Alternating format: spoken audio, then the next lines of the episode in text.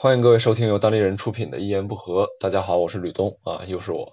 呃，本期内容呢是郝宇老师专访的一个补足。我们在一百四十一期的时候，其实是回答了一个问题，就是表达这件事儿呢，在郝宇这里经历了怎样的变化？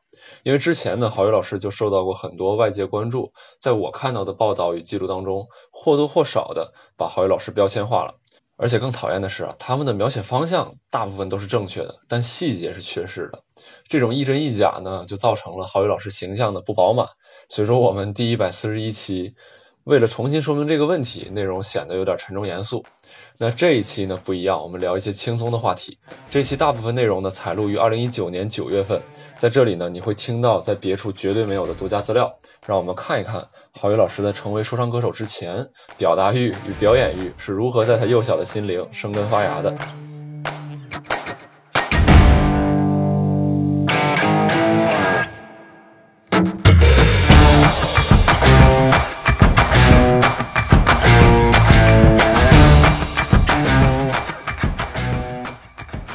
我的童年实际上是被我家里人圈养起来了。我家里人就是，你想想当时为什么会给我买电子游戏机？一般家里人不会给孩子买这东西，就是说，哎呀，孩子放学没老是叉叉乱走，这丢了咋整？拐卖了是吧？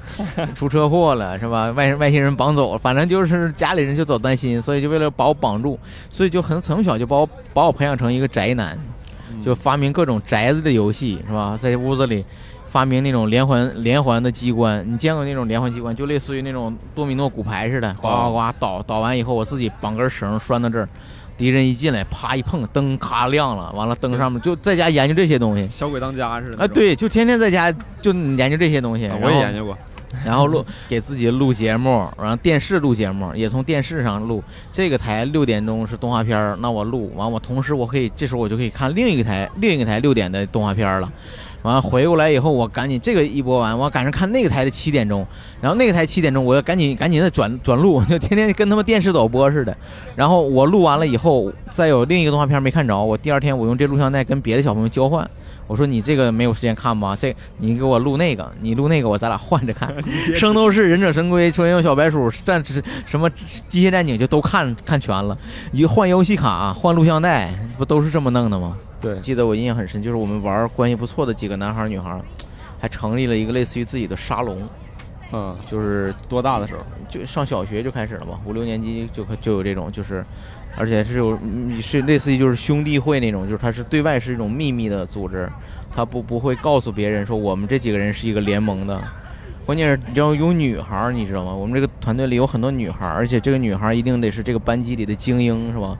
包括漂亮的、长得漂亮的，对，哇，特别牛逼做的这个。然后其实是活动内容很简单，就是再约一个，如果这天是半天课，半天课的话，呃，我们会就是说，呃，先宣定这今天活动到谁家去，呃，有几项议程是吧？第一项，嗯，由谁谁。推荐新入会会员，大家审议看能不能通过。这个姑娘怎么样，能不能行？哦，跟大家有没有 beef，或者跟哪个人能不能让进会，下次带她来参加活动。第二项，吃水果，吃小食品，他在家在他家都买好了。第三项，打电子游戏，打哪个游戏？然后谁跟谁先打，谁跟谁。然后这里面其实这特别好玩，就是什么，就有一种青年自组织，然后对少年自组，而且它里面青年之间他会他会之间就开始讲段子。而彼此之间会讲一些班级里的笑话，会吐槽谁，对，会调侃内容，确实。但是反过来说，独生子女可确实还有很多时间是自己独处的，打电子游戏，打电子游戏，然后那个就自己弄点自己的。我当时真是，我当时给自己发明了好多自己一个人玩，或者是有如果来家里来一个弟弟，来一个小朋友，得发明一些自己玩的东西。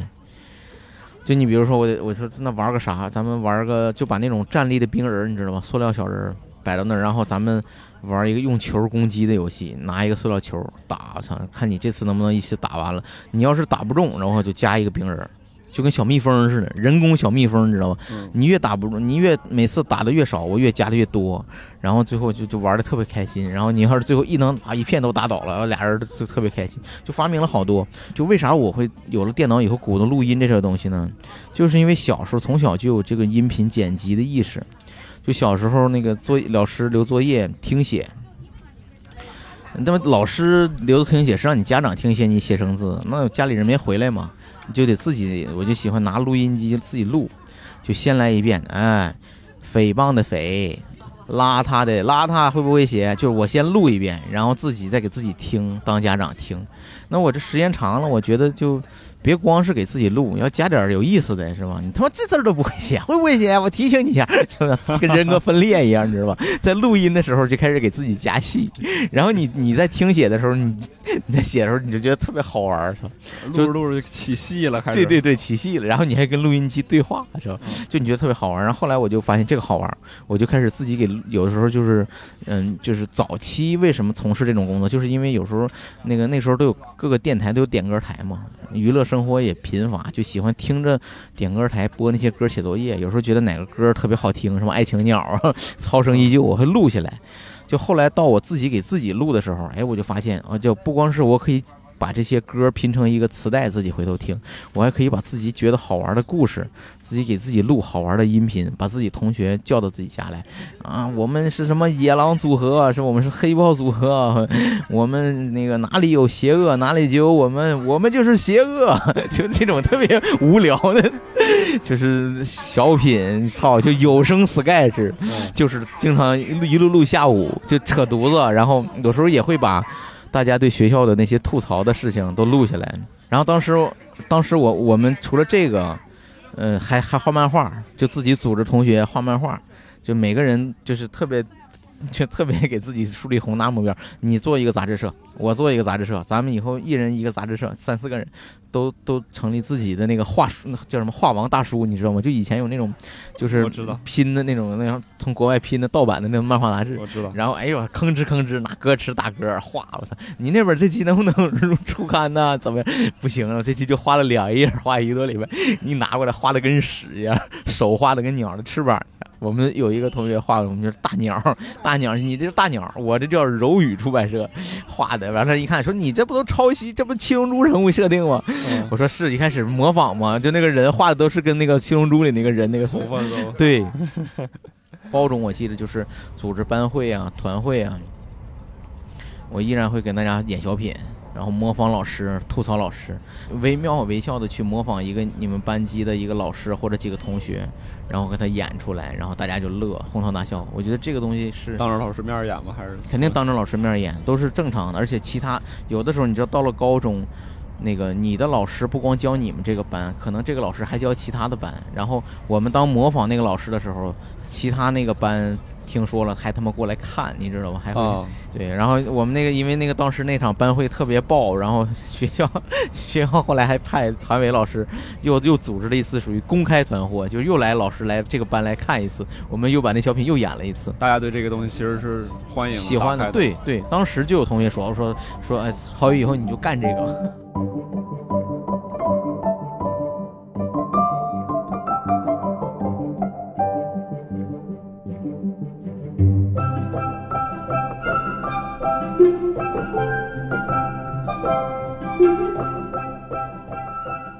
哈尔滨也是这个区，动力区什么南岗区，南岗区就是文化经济中心，它每个区确实不一样。相对我上学那个区在动力区，现在都合并了，都没有了，就是东北老重工业重工业基地所在的区。它那个区的特点就是，全都是工人和工和国企，然后都是几万人几万人的那种大厂。我爸就在厂子里嘛，那时候厂子里工会的主席，这是。干部吧，我爸那他是大国企，那他是在你们院里边算是比较有地位的人。嗨，这对对，创造条件非常好，那时候真是挺惯我的。嗯，我爸是我爸是，我觉得是这样，就是我爸应该从小就是文艺青年，就钢的琴，你知道吗？就是那种那种，但是他比钢的琴那个人物呢，要要要再再再往前十年左右，就属于文艺宣传队那波。我爸啥都会，打快板，小拉钢弹钢琴。比我会的多多了，我特别羡慕画画、画素描、画画，然后演演电、演演话剧、唱京剧。就那时候文艺宣传队不得啥都会干吗？写大美术字，就那时候我说我太全能，一点没教我，一样没教我。然后后来我爸比较强的是演讲，我爸真是演讲特别牛。我爸当时就是年轻的时候，那时候我小就几岁的时候，那时候他就全国巡讲，那时候特别正式思想政治工作嘛，他就属于代表，就是参加那种属于类似于就现在这种全国的。就到那个宣讲，就是对于什么东西的宣讲、政策的宣讲，或者是思想政治工作的宣讲，他就参加那时候很年轻的就开始就搞这个工作了，就跟咱们 单口演出有点像。我爸是就是从小就喜欢跟我一块儿就是看录像、看电影、看电视剧这种人。就早期你知道从什么就是什么什么加里森敢死队那个时期，就录像带时代，刚我家刚买录像机的时候，我爸就开始操作，而且说教我怎么录。教我怎么整，怎么录动画片儿。然后我爸有时候也外面借一些录像带，是吧？我记着当时借的第一盘录像带好像是史泰龙的一个什么眼镜蛇什么指挥官嘛，眼镜蛇行动什么玩意儿，就是。然后还有时候我爸还借一些恐怖片儿，还请我爸先给我讲一下，哎，这特别吓人哦。然后我爸在我旁吓唬我，你知道？他说讲讲完以后给我看，因为我看过童年阴影了。我 就跟你说，成年人有时候不理解这个恐怖电影会对孩子造成阴影的，但是但是我爸觉得挺好玩儿。然后真是当时当时我爸一个特别就是他他就是当时那个时候也是文化产品比较少，然后我爸有这个。爱好，他就他喜欢看电影。到后期，我记得就是那时候，就是呃八九十年代那时候，其实中国大陆有很多的译制片，什么《三个侦探》，什么什么秘秘密部队，什么就是好多那个时候的欧美啊、日本的那种译制片过来。然后我爸都跟我一块儿看，然后给我讲。我爱看电影，关注电影，这就是跟我其实跟我爸这边有很大关系。我爸曾经在那个我们地方有个工人文化宫那儿工作过，然后。我上小学一二年级的时候，就放学就没人管了，然后，嗯，我爸那边，我爸妈那边都没下班，然后就得委托班主任老师从学校给我送到我爸那个文化宫去。然后到了那儿，我爸说那没地儿去，就忙着呢，你就去进那看电影吧，那放电影。你知道我从小就在那个电影院那个那个幕布的后面看电影，那就一个人跟包场似的，你知道吗？就是正面全是观众。背面是这个电影的镜像，但是呢，它就是会有几个大铁架子，因为大铁架子支着那块幕布嘛。但是你也不影响你特别多的观感。但你从后面看，搬个小马扎就在后面看，离离离屏幕特别近，我的那种感觉，就从小就就哎看了好多电影那时候。然后我爸回家有时候也看一些录像，就是就是就是看影视剧，反正就是我爸从小就培养我看。我其实到后来到中学就有 VCD 时代了，DVD 时代那时候我经常买碟，还经常跟我爸一块看。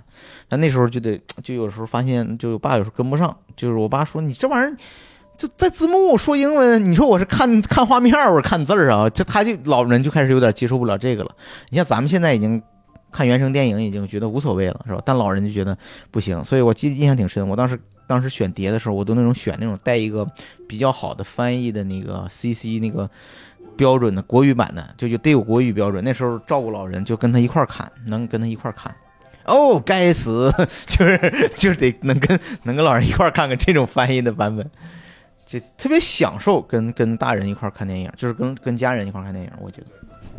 这个跟跟父亲一起看电影，这是什么时候？就是你成年之后，包括成家之后，还有这样的经历吗？成年就少多了，就就比较就是机会，这种机会比较少了。全家人坐在一起看电影，你让我上学以后就没时间，就上大学可能还有点时间。后来来北京了，就没再拖多时间一块看电影了。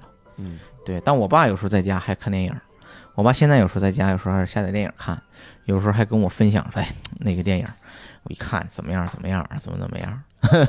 就聊。但是但是有一次，我记着跟我爸看《驴得水》，记着吗？我爸对《驴得水》这个电影的解读，就就属于他那一代人的解读，就是年年 轻人嘛，是吧？不懂革命是怎么回事嘛？你看这不就是？然后就他从他那个角度知道，就是他批判的可能是咱们想追求。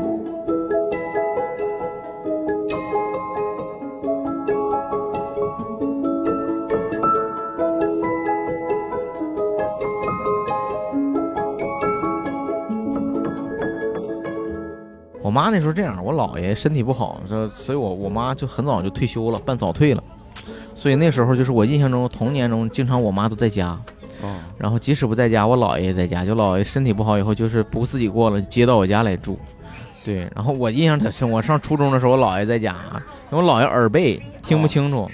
他每天回家都砸门，你知道吗？要是我回来了，咣咣咣，那个大大铁门、大铁皮都被我砸掉了。每次都 邻居家都觉得他家要发生啥事儿了，我操，着火了啥的。然后我同学到我家玩也是，啊每次咣咣咣凿门，说老爷浩宇在没在家？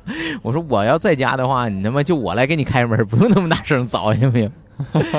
然后我同学跟我姥爷是就是都关系特别好，他们说话都特别大声，提高声。他就跟我你姥爷也喜欢孩子还行，而且我就是那时候特别好玩啥，因为我姥爷那代人呢，实际上他是接受了很多伪满时期的教育，啊。就是我姥爷是个医生，就属于跟鲁迅差不多，你知道吗？就跟就是其但是其实是他们那个年代的文化人文化人，对。然后他他他到后期就是在家都是看书，看陆放翁全集，啊看都是好多都是日文的书，然后。嗯经常我们打电子游戏，你知道，都是日本游戏，不知道啥意思。啊然后沙罗曼蛇打的日版，然后让对让我姥爷翻译，你说这是什么意思？这让我姥爷拿着字典啊，这是这这什么 Tokyo 什么 这这么搞，我操！啊，就那个时候是靠老人翻译翻译游戏，我操！但是后期就明显你自己青春期你独立了，开始你就发现跟老人的这种东西嗯就开始，嗯，不能够完全的认认同了。你比如说我姥爷就说啊，这个侠探韩雨良这个漫画。城市猎人嘛，就是那时候翻译成侠探韩雨良那个北条司那个，这个漫画不好，嗯，这个大概就是说他他觉得他看了几页，他觉得这个漫画毒害青少年，因为里面画风也比较暴露，然后人的那个第二性征都比较明显。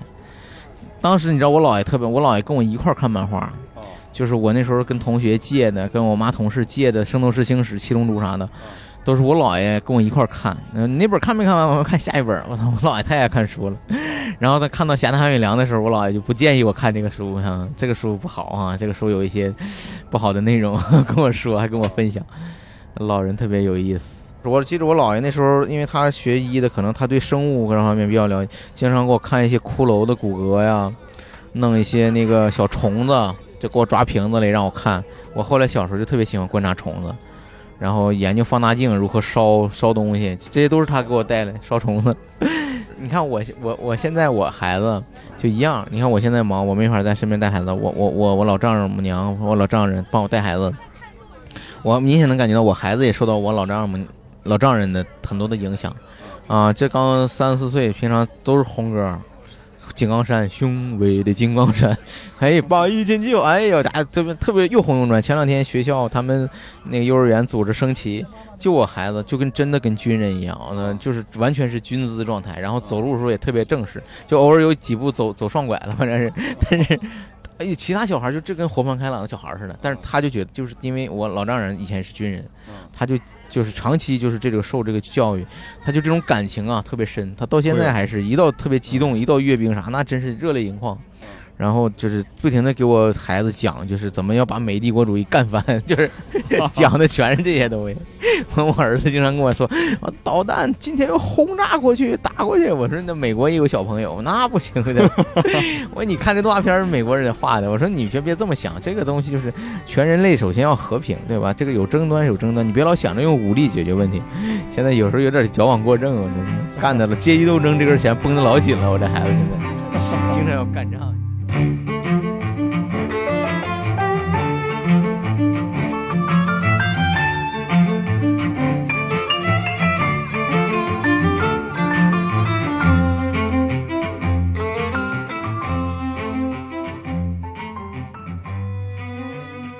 我在跟你之前聊的时候，我感觉整个，呃，你这边是是在很多爱的这个环境下长大的，嗯，对，接受接受的这个这个综合素质教育，可以来讲说是也是非常好，呃，几乎也不会说出现太过于偏激偏执的想法。给我那时候听的歌词的时候，给我感觉就是说，你确实是不高兴了，就就是那段时间那个歌词，零七到零八年，嗯你确实是被激怒了，但是不是说我本来就这么想的，这两个东西是有本质的差别。嗯嗯。嗯，所以说就是我想问，你在这个歌曲当中表现出的这些负面或者是不满，或者是一些投降匕首很锋利的这个部分，嗯呃，包括一些段子当中，其实有的时候你的这个谈论的话题其实是很很重的，给我感觉是一把嗯钝剑。呃，所所以说就是我会有点困惑，就是一个浸泡在爱下面长大的一个人，为什么你会可能说你的核内核里边有这么锋利的一面？你有想过这个这个这个东西吗？或者说你的内核里边有这么就是对这个嗯世界等等各方面的一些一些不满，是是是什么原因，或者说你你能感知到这个这个背后的一些因素吗？嗯，啊，这个，哎呀，啊，这个我觉得是，我觉得每一个单纯善良的孩子，就是你从生长下来，你你你你人生中总会遇到各种的丑恶，然后被伤害，你都会有。然后呢，你的好奇心就会对这些社会的丑恶啊、不公平啊，你就我觉得是一种天然的反应吧。就你看到那些虚伪的、丑的东西的时候，你自然就会就会想想说一些真实的话，想去做出一些批评。这个我觉得，我从咱们从中学学鲁迅的文章的时候，我觉得就学鲁迅的文章，我觉得就是想让培养大家这种意识。当然，除了就是说对于民族的那种爱，对于对于对于国人的那个怒其不争的那个那个那个东西是有的。但是我觉得那个时候读这个课文，让我很很就是去学习的时候，可能是跟我们老师有关系，可能是周围的同学有关系，就是很早就让我觉得批判这种意识是一种特别高级的东西。我在我在高中的时候，就是我我我我那个高中是个重点高中哈，我我上高中的第一天就迎来了我们那个叫一个新生联欢会，然后当时大家谁也不了解，肯定我也不会去报演什么节目，当时也不会演什么节目，但当时呢我印象很深，就我们班唯一一个女孩，长得挺漂亮的一个女孩，就老师强迫她去表演一个节目，唱了一首歌，叫《长大后我就成了你》。那个女孩其实不太会唱歌，或者她那个歌也不是她的拿手，但是因为老师说，哎，你你是我们班文艺委员，啊，可能是通过她之前的一些什么经历，老师就判断她觉得应该是个能歌善舞的孩子，就让她去演了。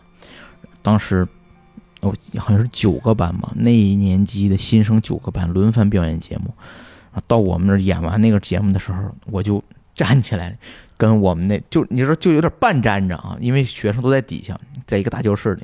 然后我就半站着跟着我们班那些聊天的，其实都不认识，您都是新生嘛。我说我他妈有一种弱国国民的自卑，就是因为我觉得那个节目演的太差了，你知道吧？我他妈这他妈啊真渣！然后然后哇就哄了，你知道吧？我说咱班怎么能演这种节目？这这都代表咱们水平吗？然后后来我就有了一个绰号，就高中三年都有一个绰号，他们都叫我鲁迅。嗯，就就从高高中三年都叫我鲁迅，就是因为那次我我我这么说。其实当时我也不知道为啥那么说，我当时就是觉得，哎，这他妈这这节目太 low 了，这你这演这个，我有时候也看不上别的班的同节目，就当时就有那种就是喜欢去批评、去去嘲讽那种那种那种那种那种态度。你往前倒，你我也不知道那是什么原因，是不是小时候读了？就小时候就读的那个呃文学作品，读什么新概念作文里就专挑那种那种，哎，那时候还没有新概念作文呢，小学的时候就特喜欢这种带有嘲讽式的风格，一直觉得这种东西是很高级、很是很爽的一件事儿。对我当时这样，我小我上中学也好，上小学的时候特别喜欢看译制片儿，我觉得国外的那个译制片里也有这种文化，但我对我来说影响也挺深的，就是我印象中特别。印象就是在小学的时候看过一个电影叫《小生当差》，它其实就是讲一个喜剧演员要拍一个警察的电影，然后他跟一个真实的警察去一块完成任务、体验生活的这么一个过程，这么一个故事。然后它里面有一句话，就是那个喜剧演员看见那个酒吧里有人调戏女孩，然后他站起来，嘿，为什么不给你的老二打个结呢？他就说这么一句话，就是。配音腔嘛，当时我就觉得，哎，我说太，我说中国人肯定不会这么说话，中国人肯定说你们耍流氓，整死你啊！你们这小子老实点。警察就上来了，他他他那个那个那个喜剧演员，他在一个在一个警察身份，他就他就说，为什么不给你老二打个结？我觉得这个东西特别有画面感，就让我觉得就像看猫和老鼠，国外的猫和老鼠一样，你就就这个国外人太太好玩了。然后你看那个国外那个谁是布鲁斯威利斯早期的有一个电影。就是他是一个以前是一个警察，然后后来因为什么事被辞退了，他因为什么事不得不回警察局和老同事，呃，获取情报的时候，那警察同事都讽刺他：“你看你这胡子拉碴的，你没听说过 有一种发明叫刮胡刀吗？啊，可以刮刮了。”然后布鲁斯威利斯就说啊，我有刮胡刀，但是就是不敢用，因为每次刮胡子想到你的时候，就恨得把手给刮破。就是他其实他就是说讽刺的同事，他很恨他的同事。我觉得这这这种语言，就是当然那个翻译的不是特别好，但是我就能揣摩他当中那些就西方人的那种那种在交际当中的那种技巧和和玩笑的东西，他给我的吸引力特别的特别的大。从小应该是有这个有这个文化的影响，所以我一直就就渴望去做那种东西。说高中的时候呢，高中我是那个团支部书记，就我们班自己团支部书记。我们有一次去参加一个就类似于团课的活动，然后其实我们一个学长啊，他给我们做了很多就是这种类似于分享的这种讲演的活动。然后这个学长呢，姓范啊，叫范海峰嘛，范雪峰，我他妈有点忘了。反正这个范学长，我当时印象很深，就是他当时他提出了一个观念，他说：“你看咱们中国人跑到国外，都是去参观很多人家的什么航天城啊，什么汽车厂啊，就是很多现代化基地、现代化设施啊，你去看硅谷啊。然后你看外国人到咱中国呀，看的都是什么长城啊、故宫、天坛，全是封建的那套东西。你们感觉是咱们中国的这个这老一辈的这个。”就我们的祖先似乎在嘲弄我们，就他讲了好多这种关于文化的反思。高中生啊，他读了很多书。这个人就是一个当时就是属于那种，在我看来就属于小学校里的意见领袖这么一个角色。然后他是特别有那种人文情怀，喜欢跟大家灌输这种灌灌心灵鸡汤的这么一种学生。当时我觉得，哎，我说这小子可以牛逼啊！这个这可就不是我们普通的想中学生的生活，打游戏，好好学习，得高分。那个时候，真是通过他那以后，我才是开始开始进行一些思考，有有有意识的思考，然后经常写一些日记什么的东西。高中我们记日记是还是必修的呢，就是必须得写，每周得写两篇，老师还检查。这个我就特别不理解，我他妈的我写日记呀，老师还得检查。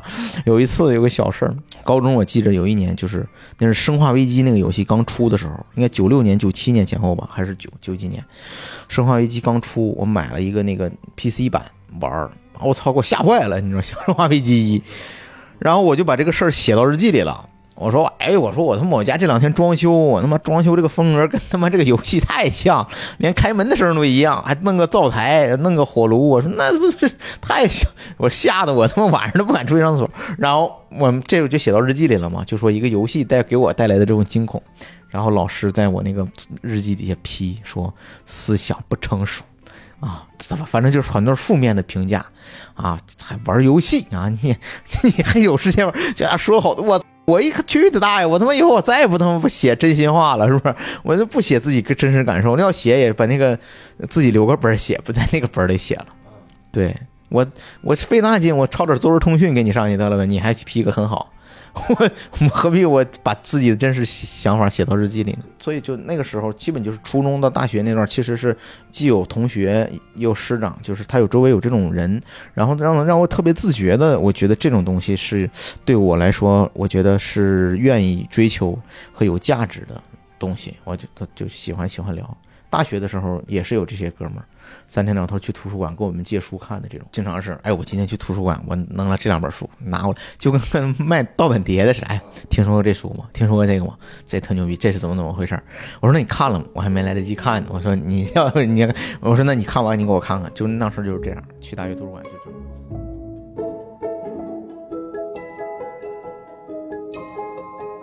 好了。本期的内容就到此结束了。如果你喜欢，欢迎订阅我们的节目《一言不合》，这里有喜剧人的喜怒哀乐，也欢迎推荐给你的朋友。如果你觉得没听够呢，欢迎关注公众号“单立人喜剧”，里面有郝宇老师的演出信息。等度过这段时期，欢迎来线下看郝宇老师的演出。各位听众，再见。